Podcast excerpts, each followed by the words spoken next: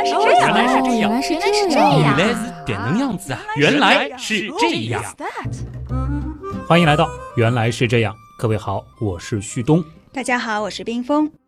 今天的这个话题啊，其实非常的接地气，而且听上去也非常的不科学，嗯，那就是迷信。很多人可能会觉得，哎，我那么喜欢科学，我这么崇尚理性，对吧？感觉迷信这个词儿好像和我们的听众和原样的刀友并没有太多的关联。但事实上啊，大家扪心自问，生活中有没有那些迷信的小细节？对，我觉得肯定会有，因为迷信在生活当中太普遍了。嗯，虽然你可能会觉得啊，我不是一个迷信的人，但是总会免不了去做一些迷信的事情。小时候就说了一些不吉利的话，嗯，会马上有大人说：“呸呸呸，乌鸦嘴。哎摸木头”，哎，比如说有很多人这个对数字特别迷信，这个的话，可能有些人到现在选车牌号啊，包括就是住酒店的房间，这个买房的时候，有的人说是不买十八楼啊，或者可能你并不是说给了你这个数字你就一定不要，但是当你有更多选择的时候，啊。你可能就会倾向于去选择一些看起来比较吉利的数字。对，否则总觉得好像不那么舒服，是吧？我记得还有以前说是在房间里撑伞会长不高，就是小时候对吧？然后嗯不小心被撑了一下，还得跳个三跳啊，嗯这诸如此类都有。还有就是那种个人的幸运物品，这个好像冰封你是有对吧？原来对我以前考试的时候啊会有一支所谓考试专用笔，其实我觉得是因为它比较好用啦。嗯，不瞒大家说啊，甚至就是在我们说星友圈子里面，就是大家这个看星星或者说看天象，呃需要这个晴天嘛。你说天文爱好者通常来说，晴天娃娃吗？对他们真的会随身携带晴天娃娃，有的时候当做是一种乐趣，有的时候呢，你也可以说这就是一种小小的迷信啊。嗯甚至帕瓦罗蒂嘛，他有那个白手帕。对，每次演出都带的。对我们说原来是这样，最早的第二期节目，那个时候就是颠覆你的星座观。嗯。当时其实就谈到了星座、属相，包括风水之类的这种，我们说带点迷信色彩的。嗯，有的人说它有道理，但更多的时候又觉得是一种 谈资啊，甚至是无稽之谈有时候你可能理性上知道它其实没那么科学有嗯道理，但是做的时候你又 未必，对吧？有时候会参考一下。是。那其实关键是在于什么呢？就是为什么这些事情它有市场，恰恰不是因为他们不准，嗯。而是有的时候还挺准的。对，哎，这个其实背后就有科学问题值得探究了，就是这迷信背后它到底有没有一些所谓的科学道理，嗯或者说有一些客观规律存在。嗯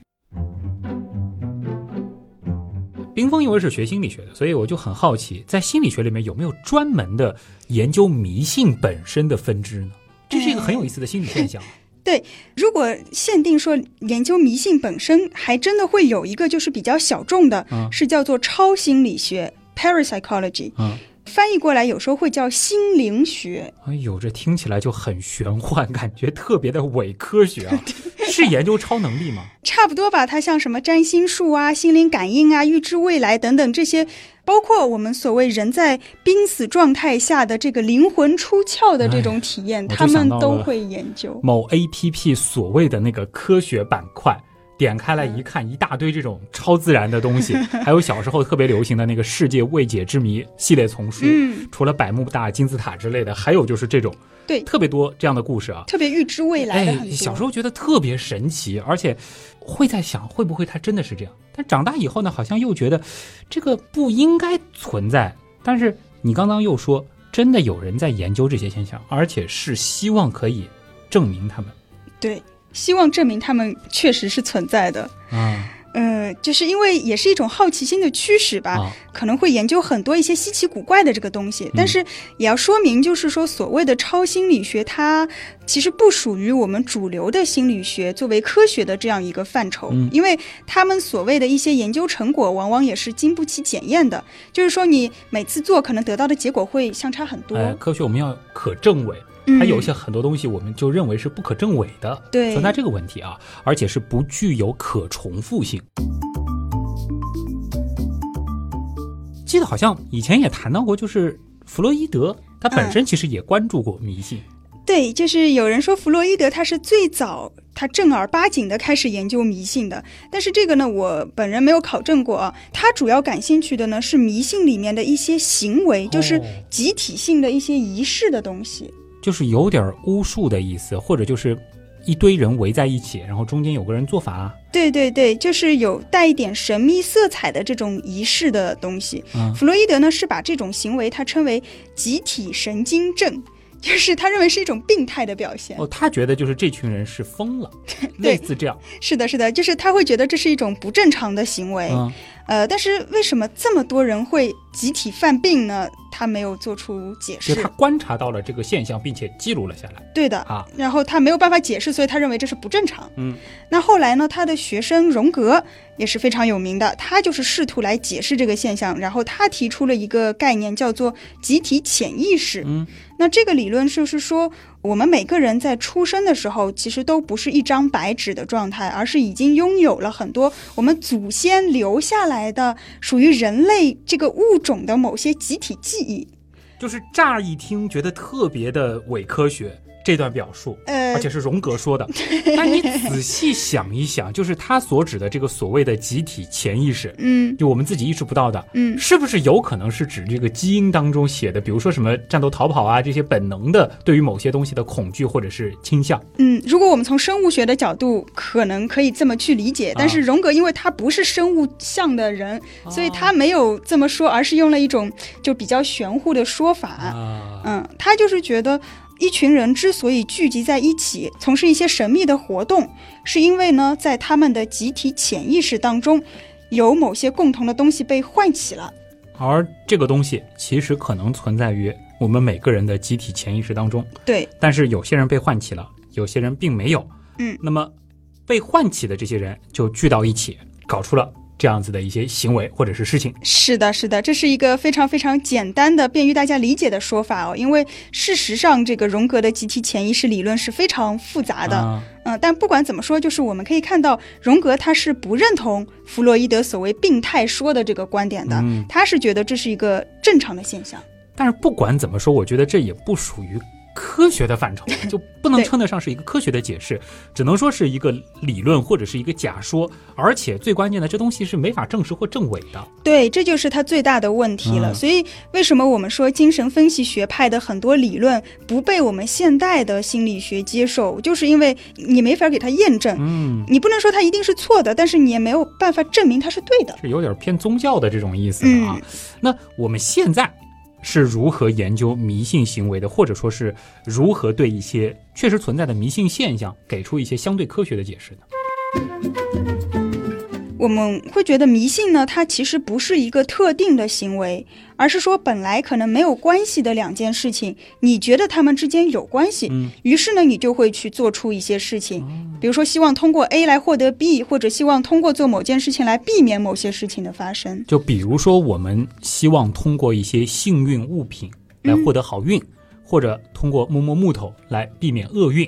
对对对，那接下来我们就说一个吧，和迷信最直接相关的实验。嗯，为什么说最直接相关？因为这个论文的标题它就叫“鸽子的迷信行为用的就是“迷信”这个词”。儿。对对对鸽子也会迷信，我以为这个只有像人这样的高认知能力的物种才会呢。对，所以迷信可能并不是人类的专利。啊，嗯，当然我们也不知道鸽子它是具体怎么想的，它到底有没有迷信的这个认知过程，我们不了解。嗯但是仅仅从行为的表现上来看，他们也的确会表现出一些在我们看来是迷信的举动。哦，这就很有意思了。鸽子的迷信会表现成什么样？嗯，那我们从头来说这个实验吧。这个论文呢是一九四八年发表的，作者也是非常著名的心理学家，叫 Skinner，嗯可能很多人都听说过。嗯，实验当中呢，Skinner 是给八只鸽子分别关到了八个笼子里面，那笼子上方会每隔十五秒落下食物。嗯在实验开始之前呢，这些鸽子其实已经被饿了好几天了。啊，所以就是一旦有食物落下来，它们肯定就立刻跑过去吃了，这是本能嘛？对对对。之后呢，Skinner 就不去管这些鸽子了，然后食物依然是每隔十五秒会掉落一次。嗯，几天后，当他再去观察这些鸽子的时候，奇怪的事情就发生了。哦其中有一只鸽子呢，它会在笼子里不停地逆时针的转圈；还有一只呢，它是会做伸缩脖子的动作；嗯还有另外两只，它的头和身体会出现大幅度的摇摆的姿态，就好像在跳舞一样。哟，这很像是集体中邪了，而且表现方式还不太一样。对，是不是觉得特别诡异？对，其实呢，他们是希望通过这些动作可以让食物快点掉下来。哦，之所以会建立起这样的关联，是因为他们曾经在食物掉落的时候，刚巧就是摆出了这样的姿态，嗯，所以呢，他们就会觉得，哎，可能是因为我这样做了，所以食物才掉下来了。哦，这样说起来还真的是建立起了一个迷信了，因为事实上其实食物掉不掉落跟他们做任何事情没有关系，关嗯，但是他们好像自以为找到了获取食物的秘诀，比如说只有我逆时针转圈，哎，这个食物才会对啪啦它掉下来。是的，是的，啊这就是我们说的鸽子的迷信行为。嗯那这个实验其实还没有结束，之后呢，Skinner 是停止掉食物的这个装置，嗯他就是想看看鸽子们的这个迷信行为是不是也会慢慢的消失。嗯，那结果跳舞的鸽子们是在重复了超过一万次之后，才逐渐逐渐恢复正常。一万次，对对，其实也只有到这一步，我们才能够去证实他们真的是建立了类似的这样的迷信的，行为，不是偶尔做出的行为。对，而且就是这个坚持竟然能持续这么长的时间，哇，嗯这个迷信力量够大的，很有毅力啊！对，所以由此可见，消除迷信它也是一件非常困难的事情。啊，哎，这样说起来，其实，在日常生活当中，我们也会有很多像鸽子一样的迷信行为啊。比如说，我今天带了一块手表去考试，结果考了个好成绩，或者说穿了某个颜色的衣服去考试，然后我可能每次考试都想要戴这块手表，美其名曰给我一个正向的心理暗示。像这种把很多没有关联的事物联系到一起，或者是在没有关联的事物当中，我们看到了关联。嗯我们有一个词叫做错觉相关。人类其实是非常擅长在一些随机的事件当中去找联系的，嗯尤其是当我们期待发现某种联系的时候。哎呦，我想到了这个我持续最久的一个迷信行为，嗯就是那个跳眼皮。嗯，左眼跳财，右眼眼跳灾，然后真的就是有的时候好像这个跳了，然后嗯结果遇到一件不好的事儿，但你仔细想，可能这个每周都会有类似这样子不好的事情发生。刚好那天跳了，我就说，哎，你看，果然是跳了吧？那有好事情吗？呃这个好像也会强行去建立，因为他左眼是这个财，右眼是灾嘛，对吧？？然后那时候还会说找个什么小白纸条去贴一贴，这到很嗯大，然后才没有这样子的一种关联了。而你刚那句话特别有意思啊，就是重点在于我们期待发现某种联系。嗯，所以很多时候是我们主动的在寻找相关性，就像我刚刚那个跳眼皮一样的，跳了以后你主动去找，嗯，大家其实也可以仔细回想一下很多生活中的细节，是不是这样子？你在主动的去建立这个关系，因为其实我们会希望任何事情的发生都是有原因的。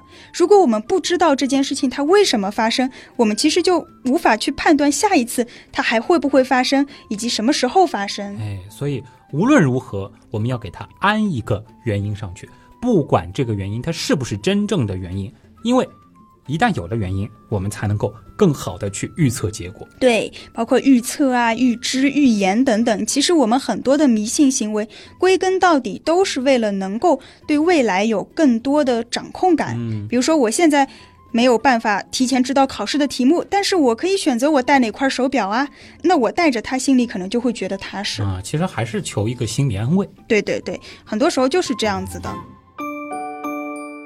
比如很多人不知道爱情什么时候来，于是某个帖子可能会说我转发就会有桃花运，对不对？啊、那我可能就试试呗，反正转了我也不少块肉，对不对？对万一就是有效果呢？啊，这里其实还是涉及到一个成本问题，就是我们会觉得反正信了也不会有多大损失，嗯，或者相比于我们期望的那个结果来说，这一点付出微乎其微，所以呢，我们就愿意去宁可信其有。是的。其实坦白说，很多时候我们可能并不是真的去相信这些东西，它只是一种低成本的或者比较划算的，可以让我们安心的方法。嗯，哎，我觉得还有一种就是对于未知的这个焦虑，这个是不是可以理解为和我们之前说的认知闭合需求是相通的？呃，对，你可以理解为就是找到 A 和 B 之间的关联，它其实就是在认知闭合需求当中的这个抓取的过程当中形成的一个假设性的答案。对。而这个假设一旦形成了之后，我们就会不断的去搜索可以印证这个假设的证据。比如说某一件事情刚好跟星座运势上写的吻合了，那我们可能就会把它作为一个新的证据来强化 A 和 B 之间是有联系的。嗯，这个其实就是之前我们说到的这个凝固的过程对。哎呀，这个就复习上一次的内容了啊！而且就是当我们越是感到不确定的时候，我们也越会迷信。嗯，这个其实和认知闭合需求啊也是一致的啊。是是，所以我们也可以仔细想一想，就是我们对什么样的事情会做出一些迷信的行为，那这个事情它背后所代表的一些东西，可能就是我们欠缺的，或者我们不够自信的。哎呦，这倒没想到，迷信可以反过来作为一种了解自己的途径。对，因为我们说用。行为来推测动机，这本身就是心理学很常用的一种方法嘛。我们常常会把人的心理比作是一个黑箱，我们能够看到输入了什么，看到输出了什么，但是中间这个黑箱里面到底发生了什么，就是我们要研究的。那对于我们个体来说，有时候真正的动机它就是一个非常隐秘的角落，它藏得很深，对吧？需要我们借助外部的观察来把它揭示出来。前面我们说到星座，嗯，其实星座这个话题是我们原样的老朋友，只不过呢，我们通常都是站在科学的角度去 抨击这个占星啊，是吧？但我们身边真的有很多朋友相信星座，甚至一起看星星的朋友当中，也爱拿星座这个话题作为一个聊天的内容。还有一些人呢，我们说他不是百分百相信，但偶尔啊，也会把星座当做是一种。相对来说还算有点价值的参考，比如很多人相亲的时候，可能都会问对方什么星座的。就连冰封，你私下里有的时候也会去聊某某人是什么 星座的。你不会吗？啊，这个其实还有一些人呢，会关注什么生辰八字。对，以前老时候都是生辰八字，现在才长辈是最喜欢讲属相，对吧？这其实属相是一种减配版的生辰八字嘛，是吧？嗯，好像说什么哎，狮子座是什么霸道发号施令是吧？嗯，天蝎座嘛腹黑记仇啊。就我就是啊，这个哎，你觉得准吗？准个什么呀？每个人都会腹黑记仇的好吗？还有那个什么水瓶座啊，什么爱自由，反正好的都是水瓶座，都爱往像冰峰老师这样的水瓶座、水老师这样的水瓶座身上去套啊，什么突发奇想，说明你对星座研究的还是很透的，是不是？那我觉得这个话题是作为就是同学聚会，嗯，或者是朋友之间吃饭。我不可能上来就跟他说，哎，你知道黑洞的这个形成原理是什么？这马上就冷场了，是吧？对。那反过来，你要把这个话题引导到这个天文上去，其实聊星座的这个大众认知版。所以你聊星座是为了引导到天文上吗？有的时候会这样吧。哇，真的是有心机。其实这个事情，我们很早以前我记得也说过，就是星座当中很多的这种表述，其实你套在谁身上都适用。是。你人本身就是多面的嘛。你说只有狮子座的朋友霸道吗？只有天蝎座的人才会记仇嘛？其实每个人或多或少都会记仇呀。是的，是的，是的。所以说到星座，我这里会想到一个比较有趣的研究哦。它其实还有一些小插曲，来可以讲一下。就是呃，大家可能听说过艾森克这个名字，非常著名的艾森克人格量表。这个艾森克，对对，他是把人格呢大概分成了两个维度，一个是内向，还是外向。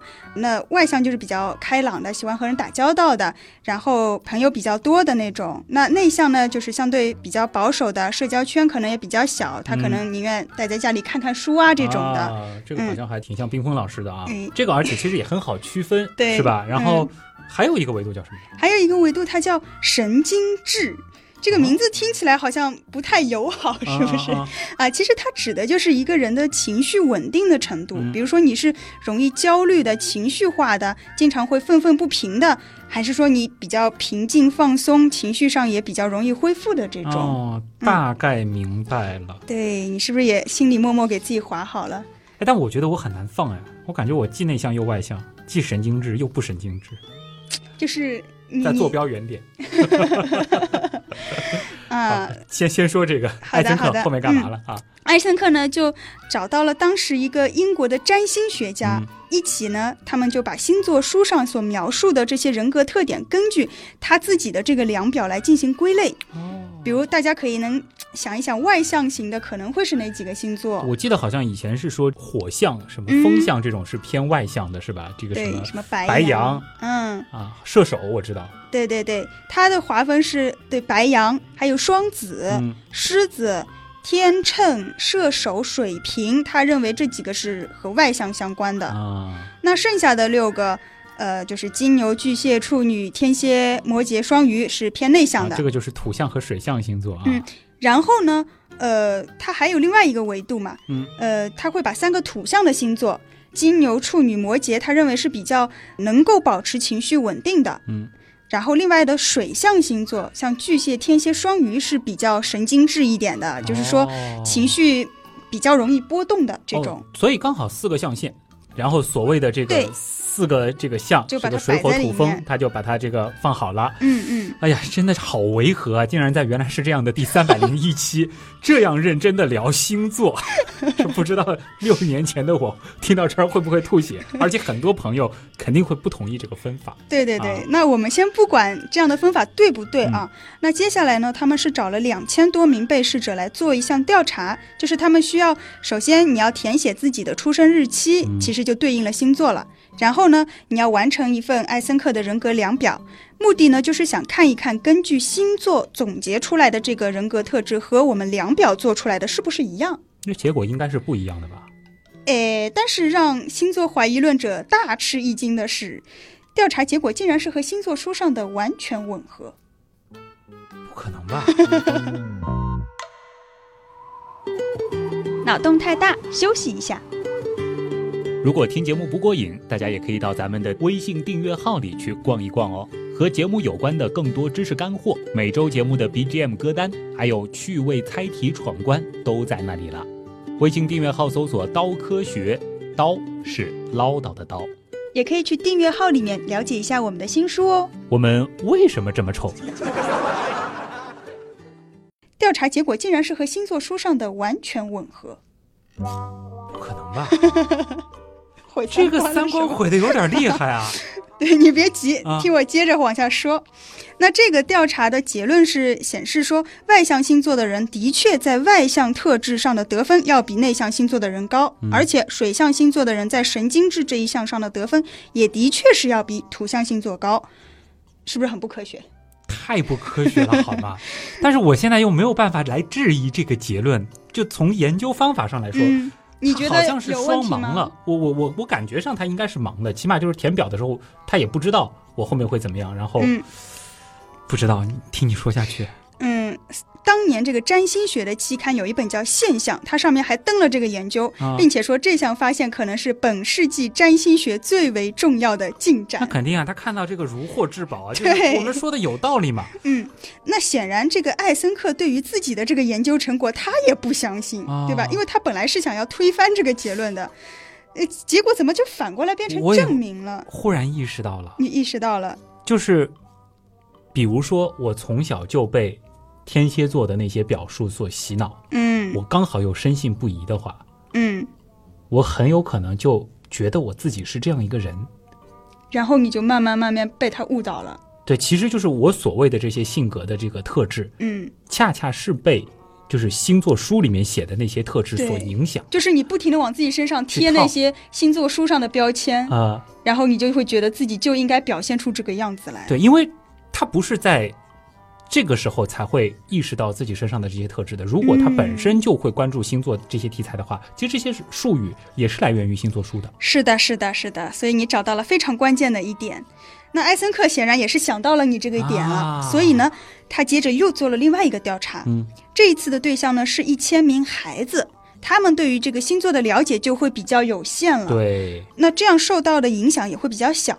这一次呢，调查结果就是出现了一百八十度的转变，所有得分都跟星座扯不上任何关系了。这就对了嘛。所以就是他之前那一批请来的这个调查对象都是相信星座的。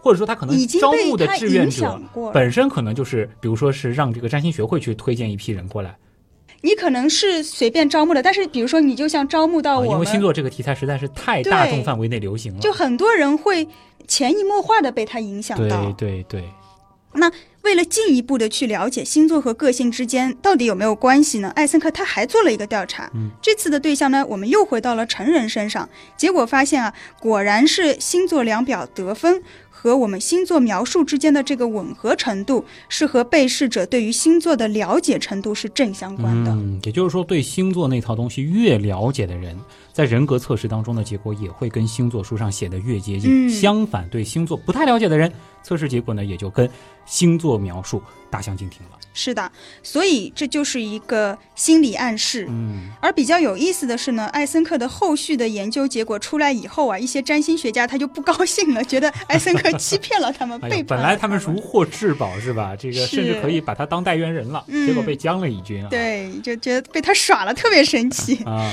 那这个研究其实也是揭示了这样一个道理，就是说我们确实会成为我们应该成为的人，就是这个应该成为有点打个引号。对我们觉得我们应该成为的人。哎呦，自证预言，心理暗示，力量是的，是的，强大。是的。那其实，在社会心理学当中啊，对于这个我们常说的心理暗示，它还有另外一个名字，叫做自我实现预言。嗯就是说，我们的信念和判断会影响我们的行为，而这个影响的结果呢，又会反过来证实我们一开始的这个信念。哦，就比如说有一个人他的星座就天秤座吧，嗯好吧，呃，然后他看到星座书上说这个是一个可能比较纠结的星座，嗯于是某一天他刚好在纠结某个事情，然后哎呀又想起了星座书上说，我就是一个纠结的人，就想哎呀嗯准呐、然后就给自己贴上了纠结的标签。然后在遇到需要抉择的事情的时候呢，他可能自然而然的就开始纠结了。反正我自己就是一个纠结的人。对他其实就是接受了星座书给他安排的这个人物的嗯个性特质了。嗯还好我没有接受这个天蝎座腹黑这样的设定啊你。没有接受吗？你刚刚说准的。继续吧啊，所以就是先建立起这个关联，然后呢，不断的强化这个信念，接着呢，再把它内化为自己性格特质的一部分，再通过行为方式表现出来，又进一步加深了原先的信念，嗯最终你就真的变成了这样子的个人。哦，而事实上，其实我们会看到，就是星座上面描述的很多是很含糊的对，它可以套用到任何人的身上。所以你可以找到一个完全不了解星座的人，然后给他随便看一个星座的描述，他可能都会觉得，哎，挺符合我的。跟骗他说这个就是你的星座的对对对对对。啊。因为人本身他就是有很多面的嘛，嗯。而且人其实也是非常喜欢去对号入座的。但是反过来啊，如果就是这个自我实现预言，嗯。就是真的是如你所说的话，我下次遇到一个非常信星座的人，嗯。我倒是可以参考一下他的星座所对应的那个描述，他有可能已经进入了这个自我实，现。就是通过看星座书去了解他。他的这个性格已经被星座书上面所描述的这些东西给塑造了啊！对，而且其实可以想一想，就是我们在看到类似这样子的，无论是星座还是这个我们说风水书的时候，可能都会有这种套用的这个情景在。嗯就我可能会想，好像真的是这样子的，也会去回忆一些与这个描述相符合的情境。其实，在回忆的时候，我们忽略掉了很多，或者说是更多，我们可能并不是这样的瞬间或者是时候，这有点幸存者偏差的意思。对对对，啊这里面其实会涉及到一个我们说记忆的提取，就是嗯通常我们在提取某段记忆的时候呢，会有一个线索，比如说一句话、一个人、一样东西、一个场景等等等等，他们就会勾起我们的一段回忆，对对吧？那这个里面可能星座书上的一句话，就相当于是这样一个线索，然后就会把我们引导到与之相符合的某段记忆当中去。嗯，然后我们就中了他的圈套了对对对，啊。而且，如果我们再展开的话，不仅仅是我们自己的预言哦，对其他人或者其他事情的预言也会影响到我们的行为，而哦最终让这个预言就真的变成真的了。这里其实也有一个比较有趣的，就所谓的预言可以影响到外部世界。嗯，是的，是的，啊，这里有一个比较有趣的例子，就是说，一九八一年的时候，有一个著名的投资顾问，他叫约瑟夫·格兰维尔。一天呢，他是给他的客户拍了一封电报，说股价将暴跌，明天抛出。结果这句话不久就传开了。那到了第二天，纽交所果然就迎来了暴跌。哦，所以是大家因为看到了这句话，就跟着去抛售股票了，这股市自然而然暴跌了。对，但是不知道的话，真觉得是股神啊！对啊，啊所以呃，现在这种操纵股市的行为就是不允许了嘛严格。来说，它其实是操纵。对嗯但是你会觉得它背后的逻辑其实是连贯的。嗯，他并没有真正预言股市的能力，但是他的话就是成了预言了。哦，哎，大家为什么会那么相信那个人的话？因为如果大家不相信的话，他的预言也就不会成真了嘛。这是一个很好的问题。啊那在回答这个问题之前，我觉得可以来做一个小游戏，嗯就是假设在你面前有一百个数字，代表一百位参赛选手，嗯那你手上可能有六张票，你可以投给六个人。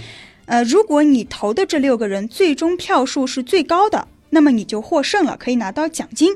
这个时候你会怎么去投票呢？因为考虑到我会拿到那个奖金嘛，嗯所以我其实会分析这一百个选手谁更有可能得到更多的票。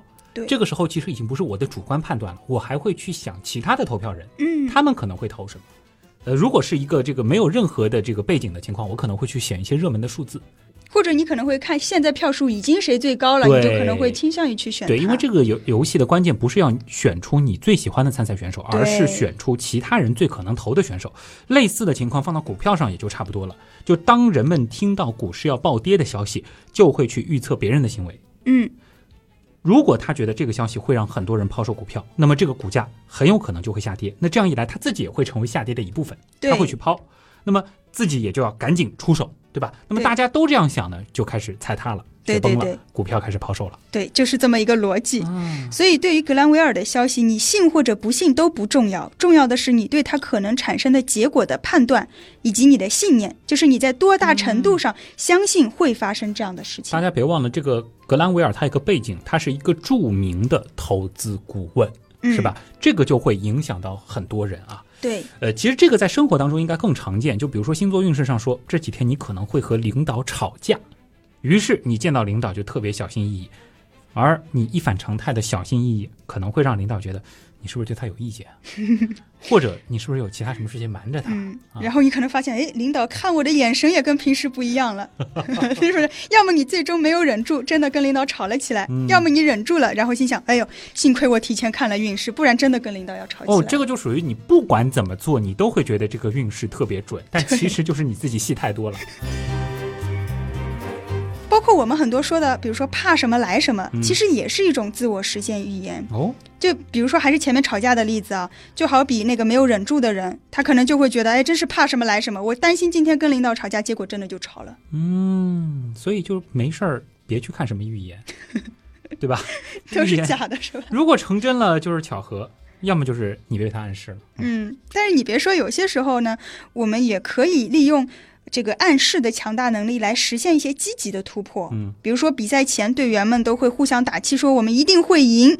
这其实也是一种就是积极的预言来提振信心。就我们不可否认，心理暗示它本身所具备的强大的作用，这个是科学的。嗯，包括比如说我们经常鼓励一些，比如说成绩比较差的孩子，嗯也可以让他们对学习产生更多的兴趣。对我们可以多给自己或者多给别人一些积极的暗示。啊，就发现这个规律之后呢，关键就怎么去用，嗯大家可以去好好琢磨一下的啊。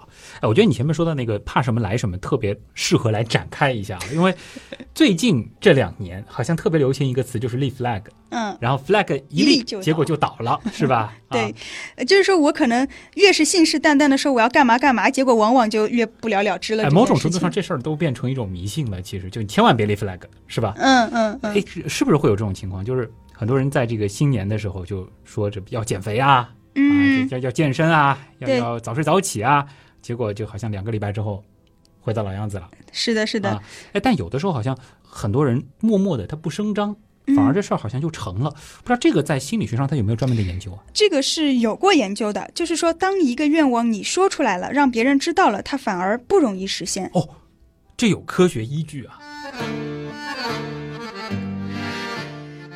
这不是迷信是吧？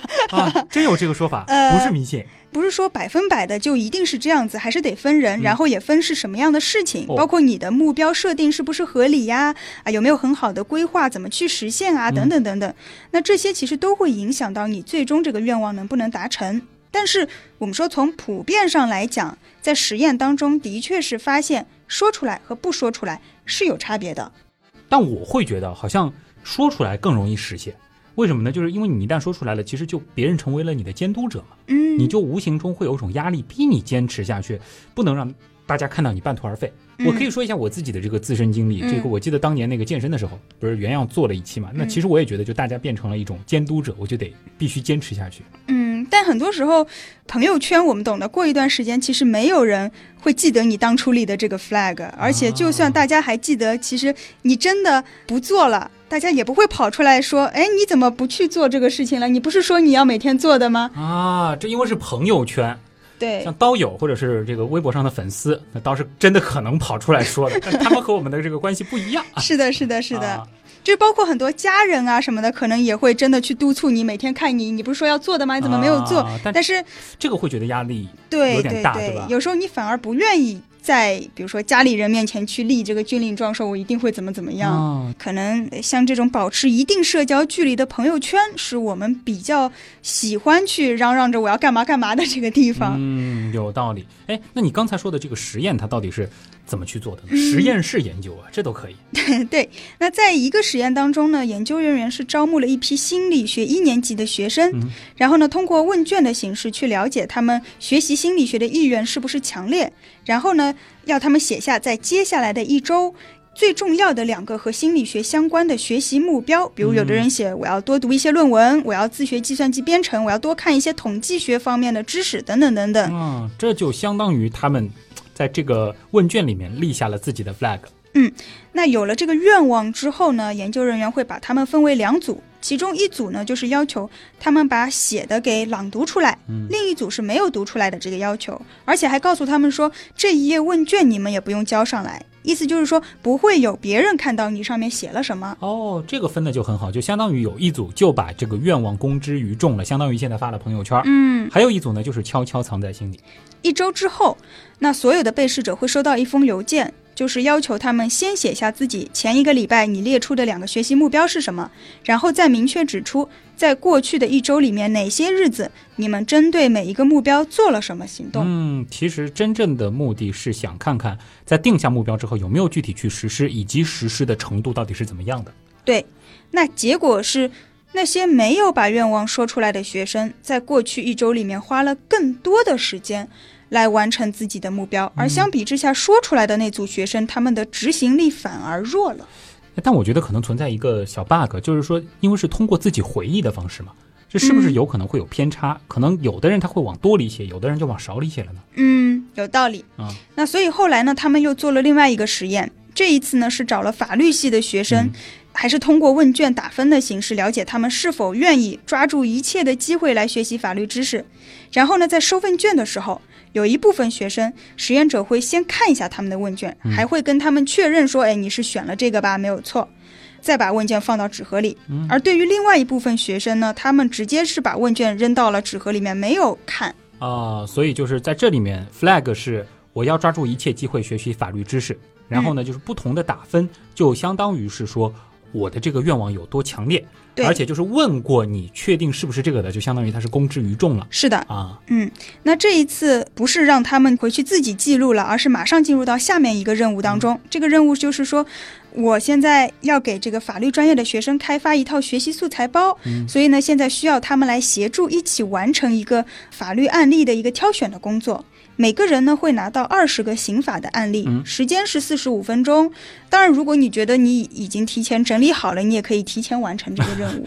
这个听多了心理研究的朋友应该已经猜到了，这个学习包什么都是假的套路啊，目的是想看看，就是当学习的机会真的来了，他们实际愿意投入多少时间。是的，那为了排除掉那些本身学习意愿就不强烈的人，在数据分析的时候呢，会先筛一遍第一轮的问卷的分数，嗯总分是七分，那我们会留五分以上的人。这些人至少他们自认为我学习意愿是强烈的，对，那么他们在第二部分的表现会怎么样呢？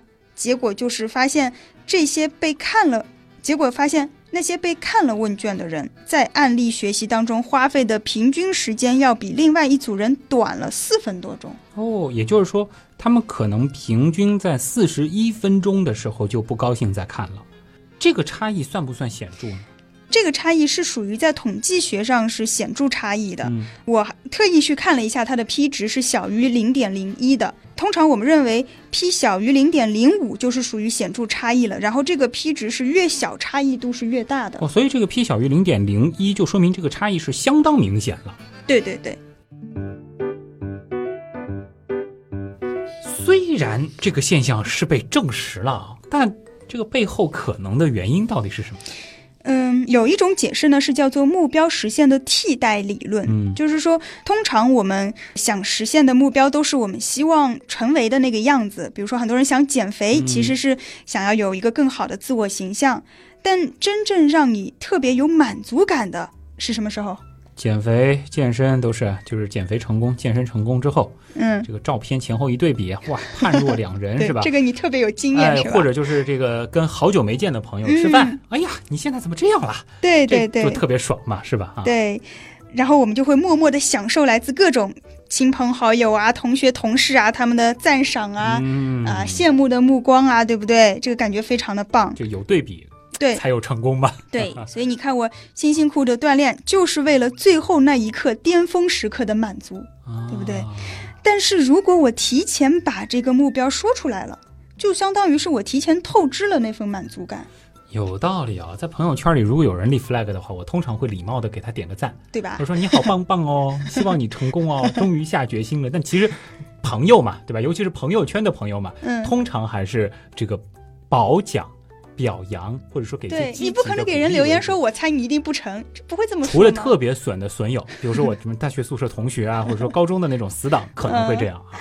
对，其实就是会给人一种错觉，就好像我已经得到了大家的奖赏，我其实已经离实现那个目标好像又近了一步。但事实上，你这个时候啥都没有开始做呢，你只是通告了一下我要如何如何了。嗯，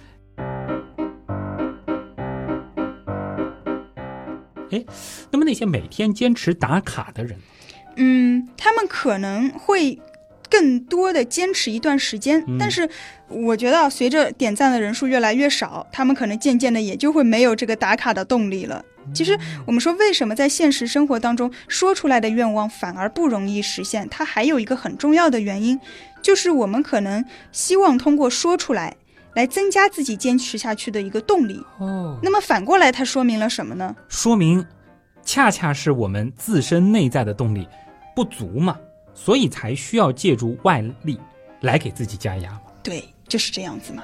啊，我希望变得有钱，恰恰是因为我现在没钱嘛。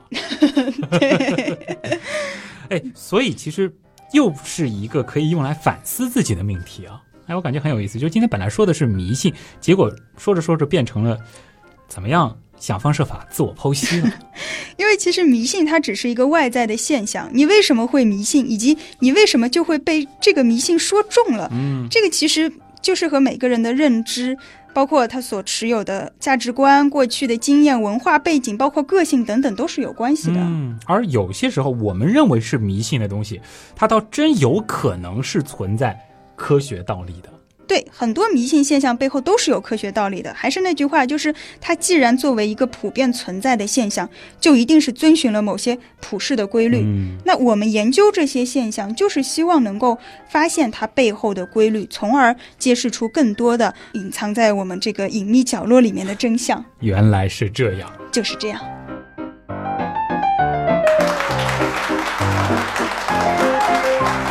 哎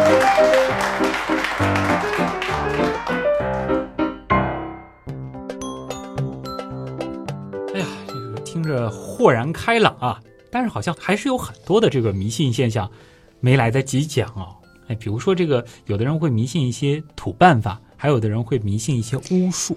呃，因为迷信行为真的太多太多了，如果一个一个来举例，那真的可以说很久很久。但是我觉得吧，就是万变不离其宗，很多你觉得很准的迷信，都可以从比如说我们前面讲到的几个角度去思考、去解释。然后关于巫术的话，我觉得可以分成两类，嗯就是一类它可以用物理或者化学的原理来解释，比如说什么喷火啊这种，走钢刀啊这种，对吧？那还有一类呢，就是有点像我们现在的魔术，啊，只不过是把它变得更神秘一点。魔术的本质，某种程度上应该是转移注意力。是的，是的，就是利用我们注意力的盲区，比如说障眼法等等，再配合一些娴熟的、快速的动作，就可以嗯骗过我们的大脑。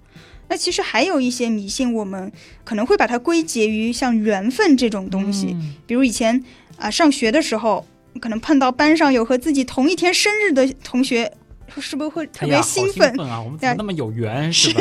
是是，但这个其实是我记得以前在说是概率的时候，就很经典的一个例子，就是说只需要五十七个人嗯，就可以让任意两个人同一天生日的概率超过百分之九十九。就是说，你要是这个班有五十七个人，嗯。你这个班没有出现起码一对同年同月同日生的人，这事儿 才稀奇，对吧？嗯 是的，这个，是的，所以就一旦这班级以前我们班级都规模很大嘛，那六十个人，嗯那肯定会有同年同月同日生的啊但有时候会觉得吧，就是你把这一切都说透了，就显得很没劲。啊。本来是一件可以让人很开心的事情，被你一说就一点都不值得高兴。所以你的意思是，还是适当的保留一点迷信，挺好的了。其实有时候是这样子，就是稍微有一点点小迷信，它不是什么坏事情。嗯，比如说，当我们啊处于困境的时候，相信明天会更好，那就是给我们增添信心啊。嗯包括迷信，也可以是给我们失败提供一些借口，啊这样子我们内心就不必太自责了，对吧？都是今天